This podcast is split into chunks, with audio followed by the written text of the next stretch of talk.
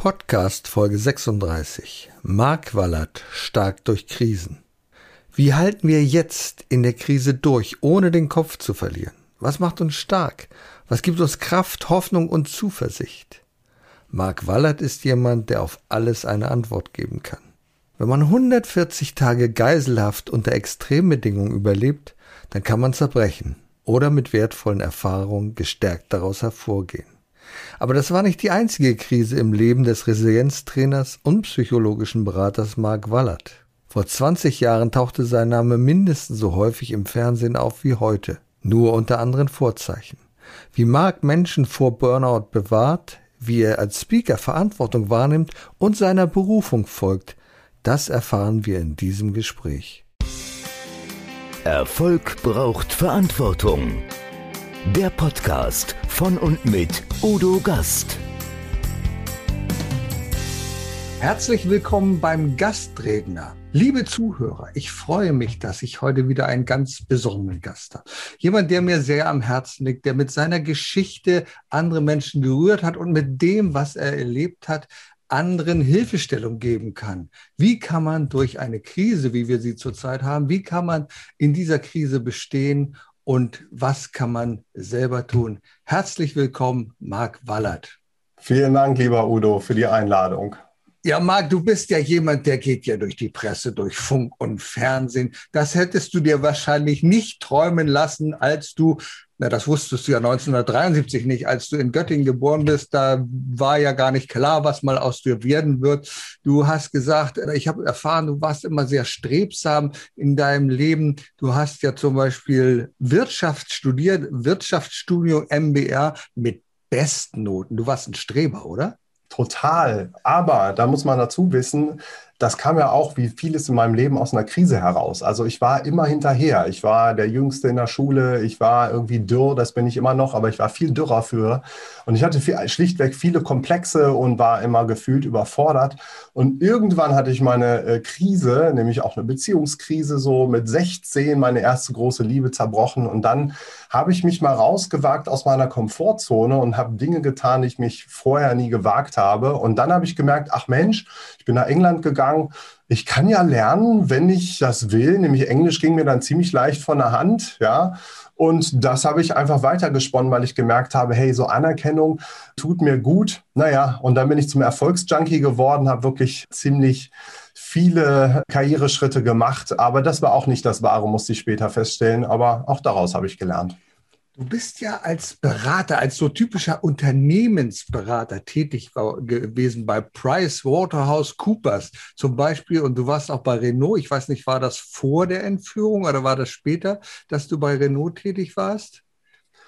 Renault war danach. Also ah, ich war ja. bei PricewaterhouseCoopers in Luxemburg und dann habe ich mich damals äh, ja, zu diesem schicksalshaften Tauchurlaub mit meinen Eltern verabredet und auf Malaysia, aber da kommen wir vielleicht auch gleich nochmal ja, zu. Ja, da kommen wir noch. Drauf. Nach der Entführung, da war ich dann bei Renault und da habe ich dann später tatsächlich auch nochmal einen Burnout erlebt und das fand ich auch spannend, aber dazu kommen wir vielleicht auch Also da setzt du ja schon die Meilensteine, die es in deinem Leben gegeben hat, aber der erste Meilenstein war schon, als du gesagt hast, naja, also in der so Sinnkrise mit 16, ich kann das gut nachvollziehen. Ich hatte da einen riesen Liebeskummer, gerade im Alter von 16. Meine Freundin meinte damals, weißt du, wir müssen mal Pause machen und im Klartext hieß das, ich habe einen anderen. Und ja. weißt du, wenn du sowas erlebst, dann bist du schon ein bisschen in so einer Krise und sagst, oh Gott, und wie ist das, was kann das sein?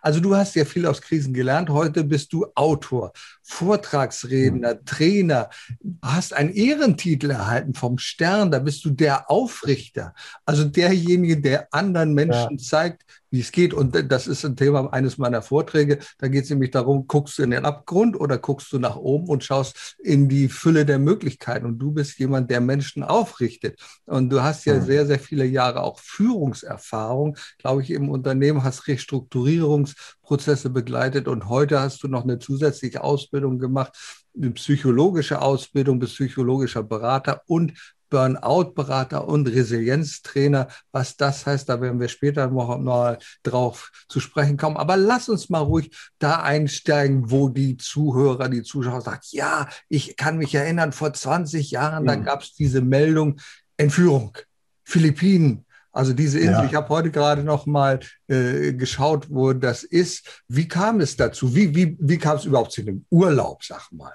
Ja, zu dem Urlaub. Auch da hat mich eine Krise hingeführt, nämlich eine Sinnkrise im Job, nämlich bei PwC in äh, Luxemburg, weil ich irgendwie gemerkt habe, ich bin zwar mal wieder erfolgreich, aber auch ziemlich gestresst und war auch im Privatleben ziemlich ziemliches Chaos, um es mal so kurz zu fassen. Und ich habe nach Orientierung gesucht im, im Leben und vor allem auch erstmal nach Entspannung, ja, in der Zeit, die sehr stressig war im Jahr 2000. Und dann hatten mich meine Eltern eingeladen und gesagt, Mensch, willst du nicht mal ein bisschen abschalten, komm noch mit zum Tauchen, wir fliegen nach Malaysia. Und das habe ich ziemlich kurzfristig entschieden. Ja, ich mache das, das klingt gut, sehe ich meine Eltern auch mal wieder. Ja, und da sind wir hingeflogen und waren auf dieser kleinen Trauminsel Sipadan, haben getaucht, und eine tolle Zeit verlebt, zehn tolle Tage. Und das Schicksal hat dann ziemlich unverblümt und unvorbereitet oh. zugeschlagen. Und da haben wir ein gemeinsames Hobby, Hobby, weil Tauchen ist eins meiner Hobbys. Und ich kann dir sagen, ich war 2019 auf den Philippinen, in Oslo oh, zum ja. Beispiel, und durfte bei meinem hundertsten Tauchgang, ich habe noch nicht so viele Tauchgänge, wahrscheinlich viel weniger als du, durfte bei meinem hundertsten Tauchgang den Walhaien unter Wasser zuschauen. Das war so wunderbar. Und du hast dann eine Ehrfurcht, weil du sagst, wie schön ist die Natur und wir sehen es manchmal gar nicht mehr. Ne? Und dann passiert sowas. Wahrscheinlich hast du, du hast gesagt, du warst im Stress, und, aber du hast doch immer die Möglichkeit gehabt, dich richtig abzureagieren, denn ich weiß, du bist Musiker, du bist Schlagzeuger, da kann man doch richtig draufhauen, oder nicht? Ja. Ja, vielleicht hätte ich das mehr tun sollen, aber ich habe mich fürs Tauchen entschieden und das ist auch eine wunderbare Art, mal unterzutauchen, mal abzutauchen, sprichwörtlich. Das kennst du ja. Ne? Das ist ich also das. wie Fliegen unter Wasser. Das ist herrlich. Und ich habe es einmal zu wenig gemacht. Also das Verrückte ist ja, ähm, dass wir an diesem Ostersonntag dem Tag also eigentlich noch einen vierten Tauchgang machen wollten. Also meine Eltern wollten den machen. Ich habe gesagt, hey, ich bin noch zum Entspannen hier lasst uns den äh, Osternsonntag gemütlich mit so einem Sundowner, weißt du ja auch als Taucher, ne, kühles ja, Getränk mit Blick auf den Sonnenuntergang mhm. einfach ausklingen lassen. Und das haben wir gemacht und ja, als wir da gerade saßen und den anderen Tauchern zugucken, die gerade zum Wasser und mhm. zum Tauchen am Hausriff unter Wasser gehen, da wendete sich das Blatt und das äh, sollte ich kurz später auch bitterlich bereuen okay, was ist da passiert? Vielleicht nochmal in aller Kürze. Also man kann das nachlesen. Ich sag's nur, also diejenigen, die hier zuschauen können, da gibt es ein wunderbares Buch, Stark durch Krisen. Ich bin einer der Privilegierten, die es vom Autor geschenkt bekommen haben. Das bekommt man natürlich normalerweise nicht, aber es ist so ein ich sag mal, ein wunderbares Buch, weil es verbindet deine Geschichte,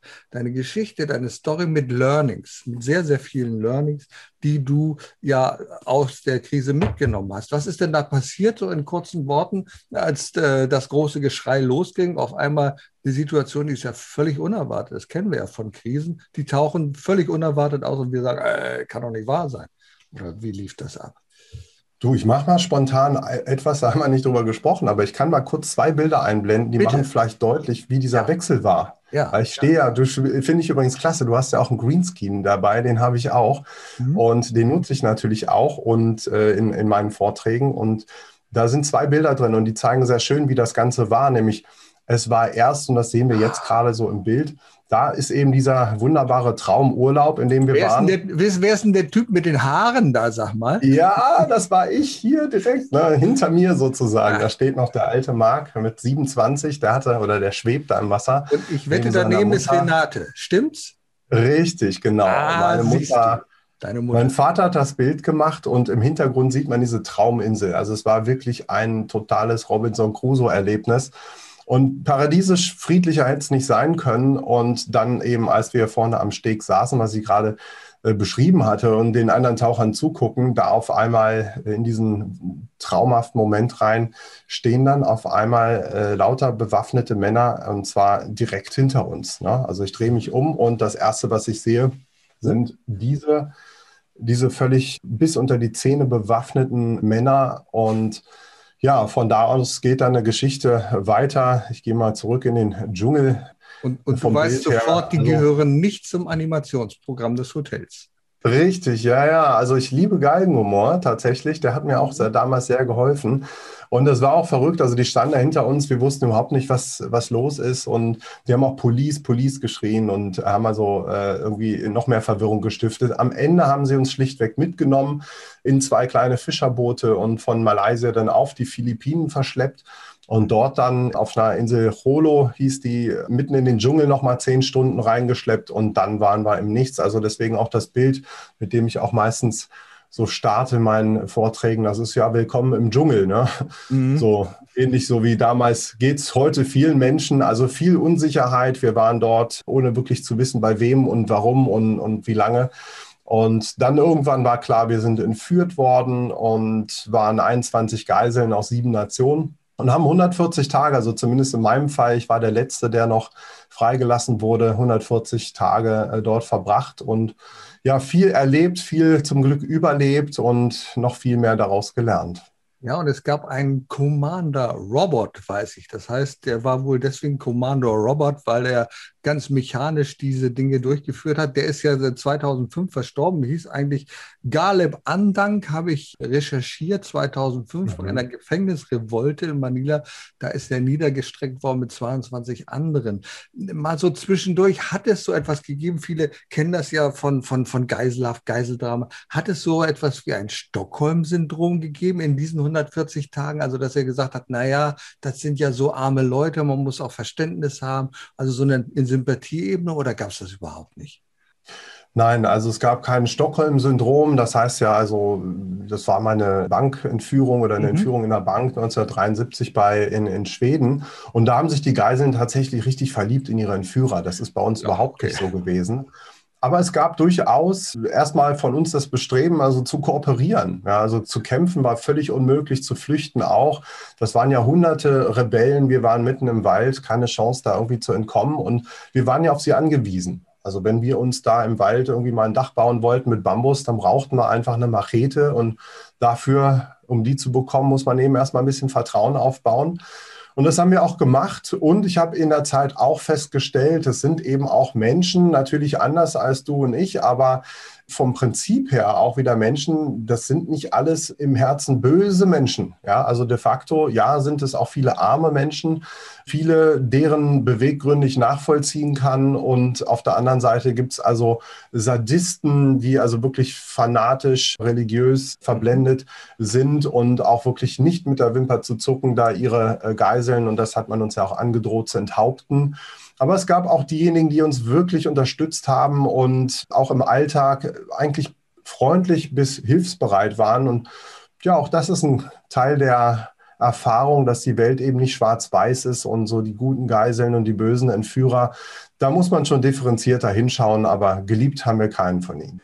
Es war ja sogar so, dass sie euch Kontakte hergestellt haben, nicht nur zu, zur Presse, das war ja wichtig, das musste ja die Welt davon berichten, denn immerhin ging es um eine ganze Menge Summe von Lösegeld, aber sie haben euch unterwiesen im Dschungel, sonst wärt ihr wirklich völlig allein gewesen. Sie haben auch Kontakte, ich glaube Briefe oder ähnliches, die von Verwandten, von Angehörigen kamen, die haben sie durchgelassen. Also das hätte man nicht tun müssen als Geiselnehmer, aber das haben sie gemacht. Also offensichtlich war da doch ein bisschen was von Wertschätzung trotz Geiselnahme. Kann man man das so sagen?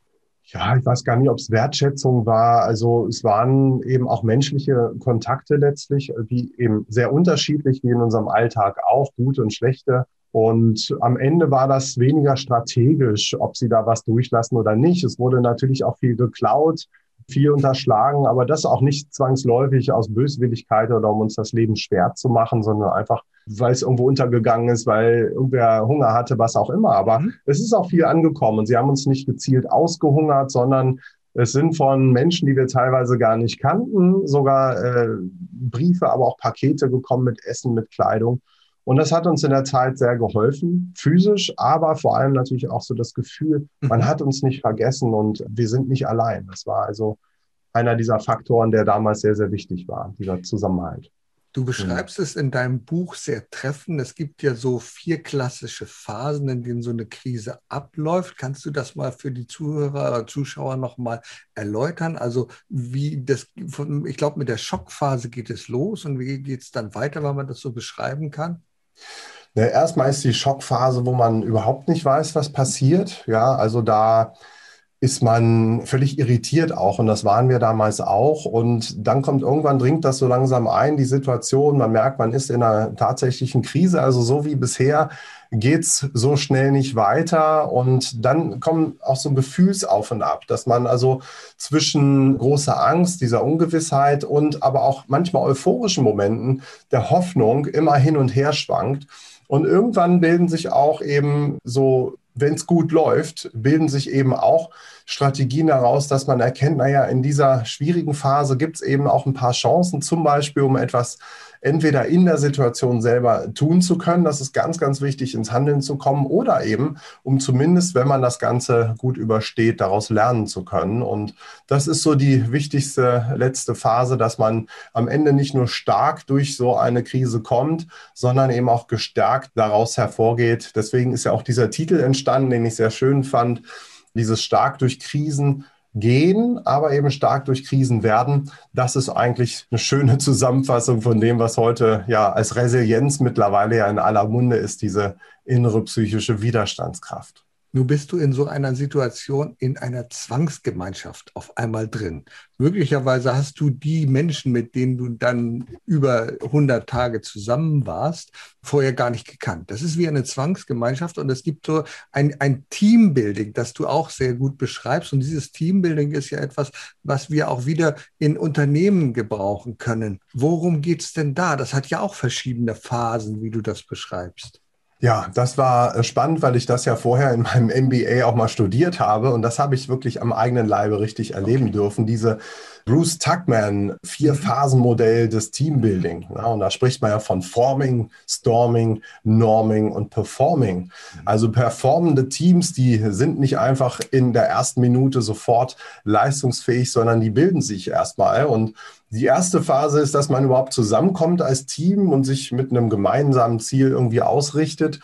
Und das war bei uns einfach so, dieser Prozess zusammengewürfelt zu sein vom Schicksal und dann sprichwörtlich in einem Boot zu sitzen.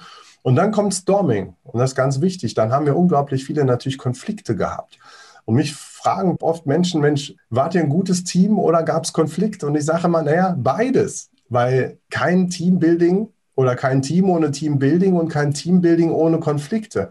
Weil aus diesen Konflikten entsteht ja auch eben das, was ganz wichtig ist. Das ist als Norming beschrieben. Also wie gehen wir eigentlich vor? Wer hat dabei welche Rolle? Und erst dann, wenn das geklärt ist, nach diesen klärenden Konflikten, erst dann ist ein Team wirklich eben in der Lage, Performing auf die Bühne zu bringen. Und das war am Ende bei uns so. Wir waren ein erfolgreiches Team, nicht gemessen an der Harmonie, das ist ja auch nicht der Erfolgstreiber von Teams, sondern gemessen am, an der Zielerreichung. Und wir haben unser Ziel ja wirklich zu 100 Prozent erreicht. Also wir waren 21 Geiseln, alle haben überlebt. Und das wäre eben ohne und unsere Team nicht möglich gewesen und das Team wiederum ohne Konflikte nicht möglich gewesen. Und das war, finde ich, für mich auch ganz interessant zu sehen. Konflikte gehören dazu, man muss eben nur damit umgehen du wirst ja manchmal so richtig willkürlich zusammengewürfelt zu einer Gemeinschaft, die auf einmal entsteht. Du berichtest davon, dass ihr, ich glaube, in den zwei Gruppen eingeteilt wurde. Die einen saßen da, die anderen saßen da. Ich habe es nicht mehr genau in Erinnerung. Aber dann war das auf einmal sofort ein gewisses Gruppenzusammengehörigkeitsgefühl dabei, oder? Naja, diese zwei Teams, äh, du sprichst von den Booten, nehme ich an. Ne? Ja, ja, ja, ganz genau. Genau, das war's. Mhm. Also die Zeit hat nicht ausgereicht für Teambuilding und da war auch gar nicht der Raum. Also sprichwörtlich, wir waren auf zwei Fischerbooten mit über 40 Leuten. Das war also unglaublich eng und man wusste noch gar nicht, wer wer ist. Wer ist hier eigentlich Geiselnehmer oder Geisel? Und das war einfach nur ein Durcheinander. Also naja, die ohne Waffen, also die mit Waffen, die konnten es nicht sein mit Geiseln. Ja, das sagst du so, aber da ja, waren eben auch äh, Hotelangestellte, die waren auch, einer kam sogar von Holo, ja, der saß einfach nur da und ich habe ihm den Namen Gipskopf gegeben, so in, in, meinen Gedanken. Der saß nämlich so wie versteinert da und ich dachte, das ist vielleicht so ein religiöser oder ritueller Mönch, der irgendeine Aufgabe da hat oder ich konnte den gar nicht zuordnen, habe erst später verstanden, dass er auch eine Geise ist und das, was er gemacht hat, ist einfach zu meditieren. So, und da wusste man wirklich noch gar nicht Bescheid, wer da auf welcher Seite ist, so wirklich. Und das Team hat sich erst wirklich formiert, als wir dann auf der Insel ankamen, die beiden Boote, also alle durch diesen Mangrovensumpf da an Land äh, sich geschleppt haben. Und dann haben wir uns irgendwann vorgestellt und das war so noch diese schöne Phase, wo eigentlich alle offen sind, alle mit Neugier und Interesse dem anderen zuhören, wer er ist. Und dann irgendwann erst kommen die Konflikte, nämlich dann klar, wenn die äußeren Umstände nichts zu essen, unter Beschuss etc. dann einsetzen, kein Dach über dem Kopf, dann gibt es natürlich Konflikte und daraus dann entsteht tatsächlich ein Team und das ist ein ganz spannender Prozess und den teile ich immer gerne, weil tatsächlich das sich auch eben gut auf die Unternehmenswelt übertragen lässt. Und gerade jetzt lässt es sich sehr gut auf die Unternehmenswelt übertragen. Ich erlebe ja Unternehmer in Gesprächen mit zwei Sichtweisen. Die einen sagen, wir stehen am Abgrund, die schauen nach unten und sagen, wie tief werde ich fallen, wie hart werde ich auftreffen. Und die anderen sagen, wie bringe ich diesen Mist jetzt unter in meiner Vision, in dem, was ich mal machen wollte? Was kann ich jetzt daraus machen? Und ich glaube, du hast es wirklich sehr gut beschrieben. Es gibt ja gewisse Schutzfaktoren, die wir aufbauen oder wir haben sie schon ernährt, wie wir mit einer Krise umgehen können. Was ist da wichtig bei diesen Schutzfaktoren? Ne, der erste ganz wichtige Schutzfaktor immer, wenn man in eine Krise reinkommt, so unvermittelt, unvorbereitet, das ist die Akzeptanz. Also nicht so zu hadern, dieses, ach, warum gerade wir und am liebsten zu versuchen, alles ungeschehen zu machen. Das ging damals nicht. Das geht auch heute in, dieser, in der Zeit, wo wir leben, bringt es auch nicht, sich zu sagen, ach Mensch, hätte es das Coronavirus nicht gegeben, wäre alles viel leichter. Ja, ist so, aber lässt sich gerade nicht ändern. Also anzunehmen, die Situation, wie sie ist und damit umzugehen. Und da gibt es einfach verschiedene Möglichkeiten. Das sind so die Techniken, die ich dann auch äh, gerne immer teile. Wie komme ich denn rein in diese Akzeptanz? Ja, und eine dieser Möglichkeiten ist eben zu sagen, naja, wer weiß, wofür es gut ist. Und dazu ich gehe noch mal kurz, ich komme noch auf die anderen Faktoren, aber das Gerne. ist wirklich ganz spannend. Was auf dem Boot passiert ist, als ich da entführt war, ich wusste noch gar nicht wirklich, was passiert. Ich habe nur gemerkt, das ist nicht gut, ja, gelinde gesagt. Okay. Und dann habe ich mich aber daran erinnert, ich war ja in Luxemburg schon in der Krise. Also ich habe da schon irgendwie mal so das Universum um so einen Wink des Schicksals gebeten. Und mit, diesem, mit dieser inneren Einstellung bin ich in diesen Urlaub und ich dachte, naja, vielleicht kriege ich ja da irgendwie eine Eingebung oder irgendwie ein Wink des Schicksals, was ich so beruflich und privat mal machen soll aus meinem Leben. Und dann sitze ich auf diesem Boot und dann habe ich mich gefragt, ja, ist es denn möglich, dass das hier gerade der Wink des Schicksals ist? Vielleicht soll ich ja jetzt hier gerade was draus lernen, was mir eben Orientierung in meinem Leben gibt. Und ob das jetzt so war oder nicht, das wusste ich nicht. Also heute weiß ich das, aber da wusste ich es nicht ich habe es schlicht für möglich gehalten und damit habe ich eben aufgehört, so nach hinten zu denken und so meine Energie eigentlich zu verschwenden in die Vergangenheit, die ja eben schon vorbei ist. Und ich habe mich dann nach vorne ausgerichtet und das ist ganz wichtig, weil da in Krisen ja die Herausforderungen liegen und dafür brauchen wir eben unsere ganze Energie. Und das ist so der erste Schritt, so einmal zu sagen, es ist wie es ist und damit jetzt das Beste machen. Ja, und dann bleibt es natürlich schwierig und ganz wichtig in schwierigen Zeiten, gerade wenn sich so die Gedanken um Ängste drehen, das passiert ja auch heute vielen Menschen, die so Angst haben vor dem Virus oder äh, vielleicht auch in ihrer beruflichen, privaten Situation da Sorge haben. Das ist gefährlich, weil das Energie entzieht. Und daraus zu kommen, da hilft eben schlichtweg ja Optimismus. Das war also wirklich auch das etwas, was wir letztlich intuitiv ganz gezielt immer wieder gepusht haben. Also zum Beispiel, indem wir uns auf positive Dinge konzentriert haben, überlegt haben, naja, heute war ein schlimmer Tag, aber was war denn heute vielleicht auch gut? Ja, und sei es wirklich eine Kleinigkeit, naja, immerhin hat es nicht geregnet, es war Sonne leichter für uns. Und dann habe ich noch was, also es gibt ganz viele dieser Schutzfaktoren. Es gibt noch Selbstwirksamkeit, also ins Handeln kommen. Es gibt äh, äh, soziale Unterstützung, also wirklich nicht alleine sich einzukapseln, sondern als Team wirklich zusammenzuarbeiten und vieles mehr.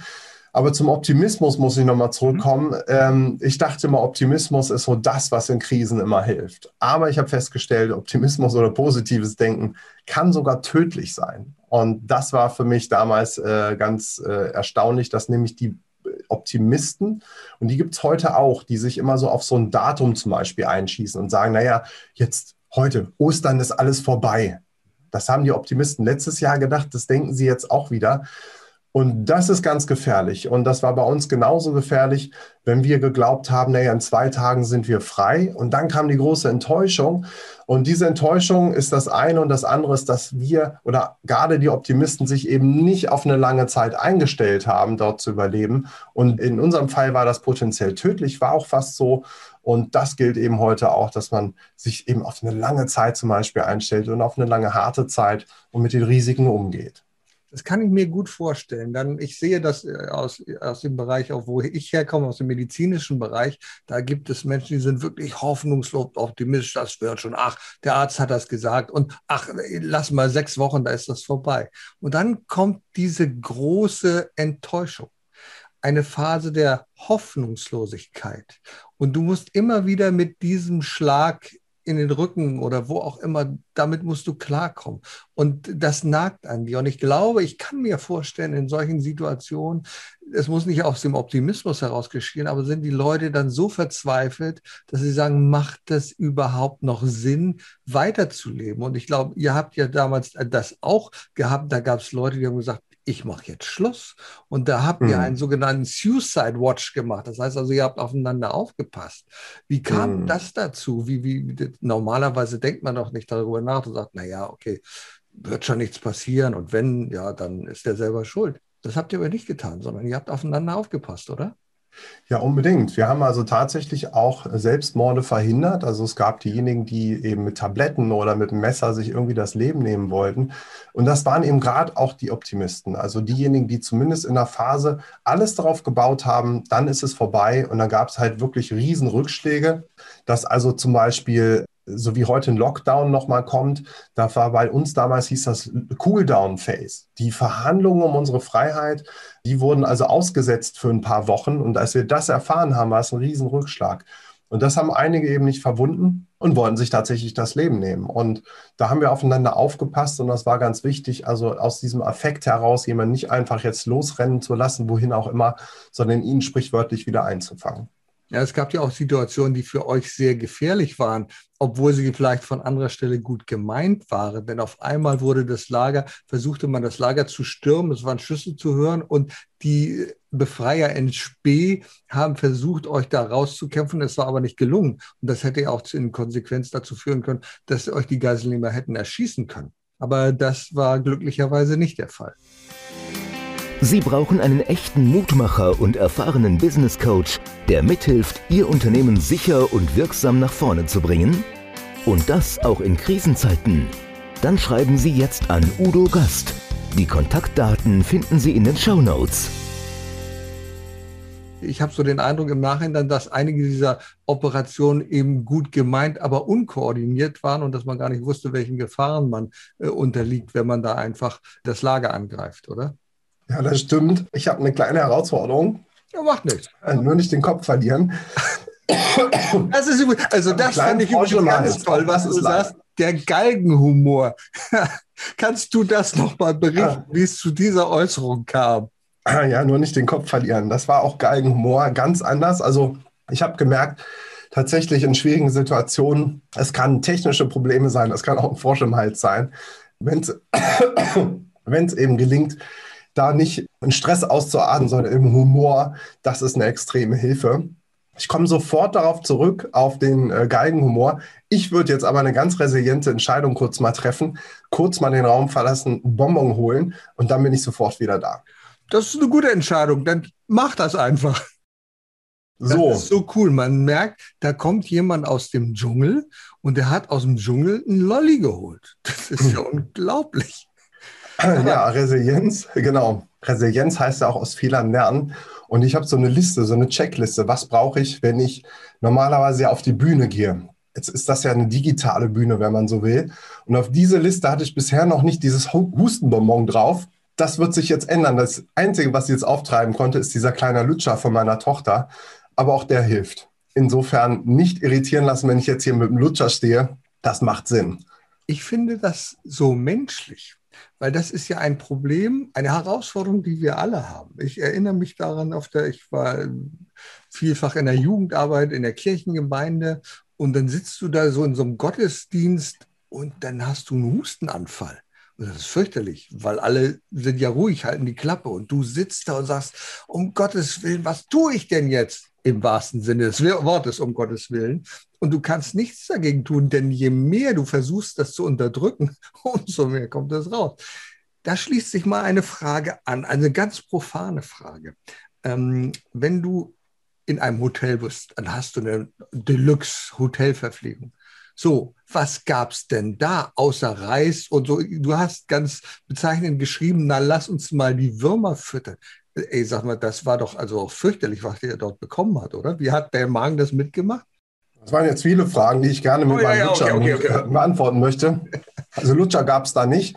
Wir hatten fast nur Reis zu essen. Also gerade die ersten Wochen, da hatten wir eigentlich Reis gegessen. Also nicht wundern, wenn es jetzt ein bisschen schmatzt, aber das gehört ja, dazu. Das, das ist live. Das ist gut, das ist schön. Genau. Und dann hatten wir also eine, eine, furchtbare Hygiene, also nämlich gar keine. Wir hatten fast kein Wasser. Wir haben da wirklich im Wald gelebt. Und dann hatten wir alle Würmer, ja, also irgendwann äh, Durchfall und all das. Und dann war auch egal, ob man nur Reis zu essen hat oder nicht. Wir haben dann gesagt, jedes Mal, wenn es eine Portion Reis gab, so, lasst uns wenigstens die Würmer füttern. So, das war ein Beispiel für Galgenhumor. Der hat damals wirklich geholfen und ich habe darüber gelernt, also Galgenhumor, das ist nicht dann, wenn es irgendwie total witzig ist, weil das war es ja damals gar nicht, sondern gerade dann, wenn man Todesangst hat. Nämlich dann, wenn man eigentlich platzt vor Angst, dann musst du ja irgendwo hin. Und es gibt so zwei Druckventile. Und das eine ist eben, wenn es gelingt zu, zu lachen, das ist die eine Möglichkeit. Alternative, weinen hilft auch manchmal. Hauptsache, man lässt es raus, weil sonst platzt man. Ja, es gab ja diese Bemerkung, nur nicht den Kopf verlieren, und da, dem war eine Nachricht vorausgegangen. Was, wie, ja. wie war diese Nachricht? Ja, das ist auch aus vielen Gründen der Untertitel von meinem Buch geworden von der Kunst nicht den Kopf zu verlieren, weil es gab diesen Ausspruch, als man uns sagte oder androhte, dass man uns enthaupten würde, da kam mir eben der Satz über die Lippen, jetzt nur nicht den Kopf verlieren. Und das war natürlich ein bitterschwarzer Humor, aber es hat mir in dem Moment irgendwie geholfen. Viel was anderes konnte ich ja nicht machen und das wenigstens irgendwie ironisch zu nehmen. Ja, du hast eine ganze Menge getan. Du hast ja etwas gemacht, was auch ein bisschen ablenkt. Du hast, hast Hilfe geleistet. Du hast deiner Mutter sehr viel Hilfe geleistet, die ja völlig dehydriert war. Die ist ja plötzlich umgefallen und bei ihr hat sich ja so etwas wie eine Hoffnungslosigkeit ergeben. Und da hast du sie unterstützt, glaube ich. Das war eine ganz, ganz wichtige Sache und Funktion, die du. Hm, das greife ich gern mal zweifach auf. Und zwar, das eine ist so diese innere Kraft der Bilder. Also mir haben positive Bilder unglaublich geholfen. Ich habe mir schon vorgestellt, wie eben mein Leben sein wird, wenn ich wieder frei bin und wie ich da mal zurückblicke aus der Heimat auf diese Zeit und was ich da alles Verrücktes erlebt habe, dass ich das meinem Bruder erzähle.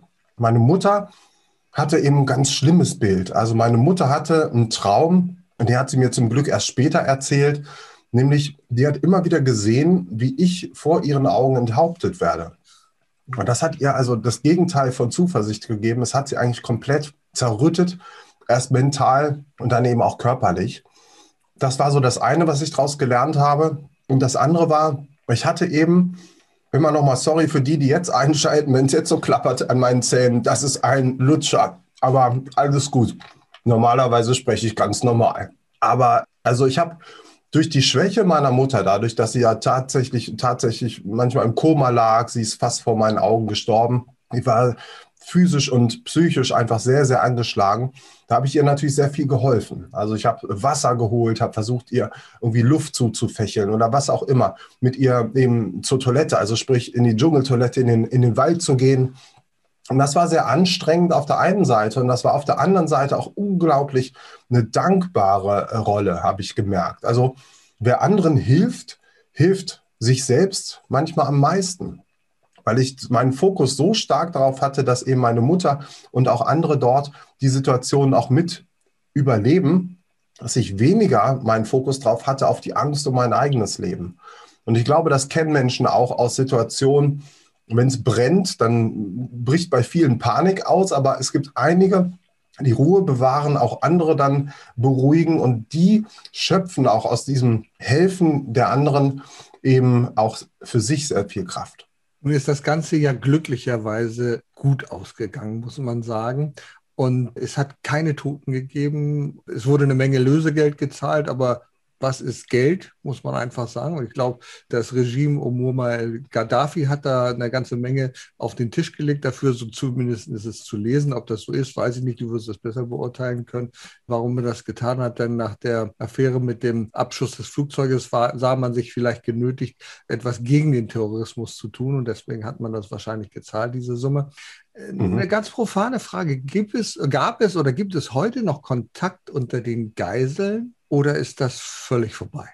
Also es gibt Kontakt, aber es ist auch nicht so, dass jetzt so ein Freundeskreis, so ein eingeschweißter da rausgekommen ist. Dafür war die Situation wirklich zu hart und es sind auch nicht nur Freundschaften entstanden, aber auch. Also ich habe Kontakt zu sehr vielen. Damals, in, ich bin nach Südafrika, nach Frankreich auch gefahren, habe die besucht. Und ich war letztes Jahr in Finnland oder vorletztes Jahr mittlerweile und habe so meine zwei Schicksalsgefährten dort auch besucht. Und das war spannend zu sehen, weil einer von beiden, der hatte, also zu sehen, was daraus wird danach. Also der hatte damals so viel Angst, der hat nicht Tagebuch geschrieben, so wie ich, sondern der hat Tagebuch gezeichnet. Oh. Und dann hat er also Situationen, wo er zum Beispiel sehr viel Angst hatte, die hat er in Bilder, in Bildern festgehalten und er hat eine Expertise entwickelt, also Gefühl in Kunst auszudrücken, dass er zu Finnlands führendem Experten für zeitgenössische Kunst wurde und letztes Jahr sogar die größte Kunstausstellung in Finnland ausgerichtet hat, die es jemals gegeben hat. Und für mich ist das so eins dieser Beispiele, deswegen habe ich so ein gewisses Fable für Krisen entwickelt. Die Krisen soll man nicht schön reden, aber dass sie eben manches Mal auch ganz schöne und exotische Blüten treiben. Genau, und dann, als das vorbei war, dann hättest du vielleicht denken können, naja, gut, jetzt habe ich den wichtigsten Abschnitt in meinem Leben geschafft. Was soll mir jetzt noch passieren? Und du bist dann, hast dich dann gleich wieder in die Arbeit gestürzt, wahrscheinlich so in die Arbeit gestürzt, dass du Freunde und, und Freizeit aus den Augen verloren hast. Und dann kam es zu einem Burnout. Und da hast du ja auch eine ganze Menge Learnings von herausgezogen, oder?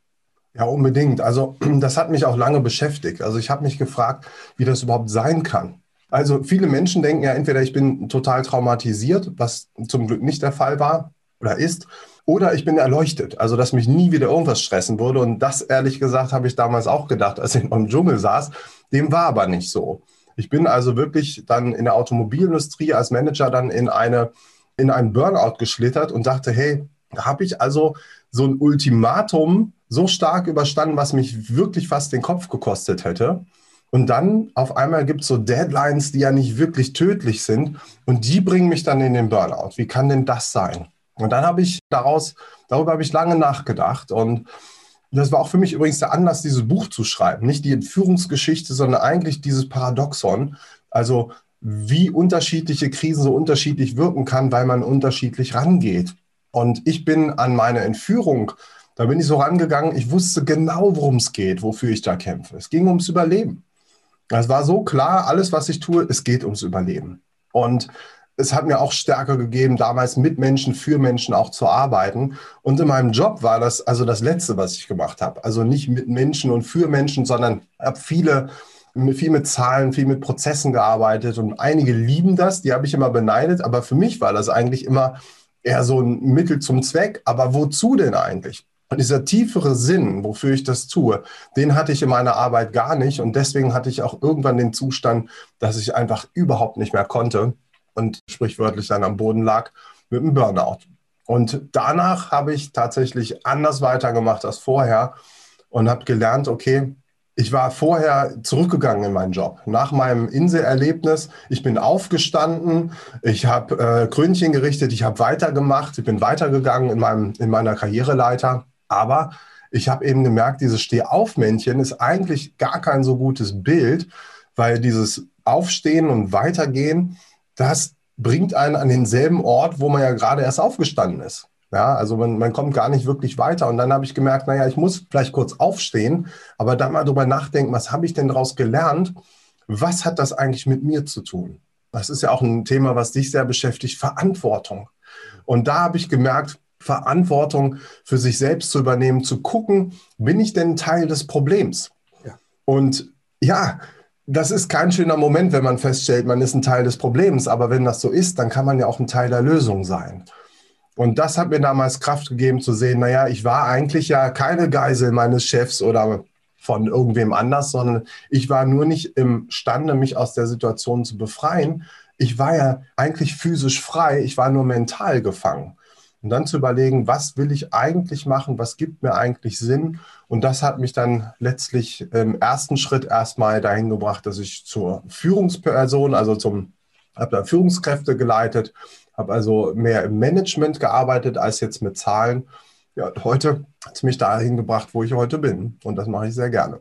Ja, du bist dann Resilienztrainer geworden, gibst also dein Wissen weiter an Menschen, die es wirklich gebrauchen können. Und es gibt eine ganze Menge Menschen, die es gebrauchen können, denn in dieser sogenannten VUCA-Welt, in der wir uns befinden, wo es natürlich um Unsicherheit geht, um Unbeständigkeit, um Komplexität und all diese Dinge, da suchen wir nach Lösungen. Das ist auch ein Teil deiner ich glaube, fünf Vorträge. Hast du fünf verschiedene Vorträge? Das ist unglaublich, wo du Menschen dein Wissen weitergibst. Wie siehst du da deine Mission als Speaker? Die heißen ja heute alle Speaker, sie heißen ja nicht mal Redner, mhm. sondern diejenigen, die etwas zu sagen haben und nicht nur reden können, das sind eben halt die Speaker.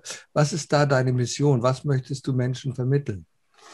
Also mir geht es darum, dass ich Menschen inspirieren kann und dazu nutze ich eben auch meine eigenen Erfahrungen wie sie eben nicht nur stark durch schwierige Zeiten kommen, sondern gestärkt daraus hervorgehen. Und am Ende geht es mir wirklich darum, das, was mich wirklich erfüllt. Und das ist, wenn ich spüren kann, dass Menschen, dass das, was ich tue, einen Unterschied macht, dass Menschen glücklich, gesund und erfolgreich bleiben oder werden können. Und das ist etwas, das habe ich heute in meiner Tätigkeit wunderbar. Ich bekomme so wirklich bewegende Zuschriften von Menschen, die das Buch gelesen oder einem, bei einem Vortrag waren. Und das macht mir wirklich große Freude. Und das hat mir damals eben gefehlt. Ich habe in tollen Unternehmen gearbeitet, aber welchen Unterschied das in der Welt macht, das konnte ich einfach nicht spüren. Deswegen bin ich heute zum Glück tatsächlich besser verbunden mit meiner eigenen Botschaft und nicht mehr im Auftrag von etwas unterwegs, wofür ich eigentlich gar nicht, wofür mein Herz eigentlich gar nicht schlägt. Ich glaube, realistisch betrachtet hast du mehr Aufgaben denn je. So mal noch die kurze Frage, was gibt es noch an Visionen und Zielen, die du mit uns teilen möchtest? Größere Projekte, die du vor Augen hast? Gibt es da etwas? Ja, du sagst das so schön, mehrere Aufgaben tatsächlich. Ich habe in den letzten zweieinhalb Jahren, also ich glaube sieben Gewerke habe ich mal durchgezählt, habe ich so neu gelernt. Ja, also ganz unterschiedliche Dinge. Das Sprechen natürlich auch in der Ausbildung beim Rednerverband. Dann das Thema Resilienz nochmal so richtig wissenschaftlich aufzuarbeiten, aber eben auch ganze Kommunikation im Online-Bereich bis hin zu der kleine Techniker, der hier parallel irgendwo in seinem Studio steht und vieles mehr. Mhm. Und das war für mich so ein erster ganz wichtiger Schritt letztes Jahr auch aus dieser Krise heraus. Das muss ich vielleicht auch nochmal sagen. Letztes Jahr hat es mich auch komplett erwischt, Corona. Nämlich alle Bühnenaufträge, die es gab, die waren ja über Nacht weg. Und dann war eben auch da für mich der Punkt zu sagen, okay, positives Denken kann tödlich sein. Also ich verlasse mich mal nicht darauf, dass Ostern alles wieder normal ist, sondern ich gehe mit dem Risiko um, dass es länger dauern könnte. Und das tut es ja nun heute. Und deswegen bin ich schon sehr früh eben digital losgegangen, dass ich eben digital auch jetzt zu Kunden als Vortragsredner also verfügbar bin. Und das macht mir großen Spaß. Das war so ein erster Schritt. Und jetzt gerade über die Digitalisierung kann es natürlich auch internationaler werden. Und das ist gerade so der nächste strategische Schritt, dass also die nicht nur Interviews, sondern eben auch Vorträge jetzt international ganz leicht eben auch zu geben sind. Das macht auch großen Spaß. Und da hilft mir jetzt eben auch, dass das Buch, das englische Übersetzung rausgekommen ist. Ja, und dann gibt es viele weitere Projekte, also von Masterclass bis zu ganz viele neue Themen. Also ein zweites Buch ist im Hinterkopf, das schon so langsam reift. Also es wird nicht langweilig und macht vor allem Riesenfreude. Das finde ich ganz toll. Lieber Marc, vielleicht noch mal so als letztes Goodie an unsere Zuhörer, die sagen jetzt alle, ja, was können wir denn daraus lernen? Wir sind jetzt in einer Krise.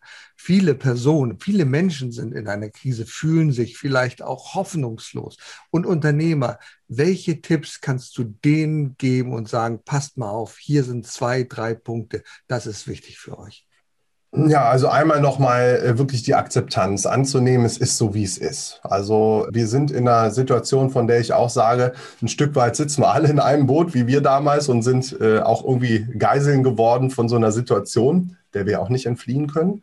Also das anzunehmen und da das Beste draus zu machen und in dieser Zeit, von der wir ja nicht wissen, wie sie sich entwickelt, wie lange sie dauert, da auch eben die Tage nicht immer rückwärts zu zählen. Also nicht zu optimistisch zu sagen, ach, Ostern ist es vorbei. Da gibt es immer noch so einige, sondern lieber die Tage vorwärts zu zählen und sich wirklich auch mal, das haben wir damals gemacht, wir waren froh über jeden Tag, den wir überlebt haben und vielleicht auch heute mal zurückzublicken, ich habe die Schulter zu klopfen und zu sagen, ich habe schon eine ganz schön lange, schwierige Zeit mich irgendwie tapfer geschlagen und dann auch eine Vision zu entwickeln, wie kann denn nach der Zeit mein Leben weitergehen? Was habe ich vielleicht im Moment gerade aus dieser Zeit schon gelernt, was ich danach bitte nicht wieder vergesse?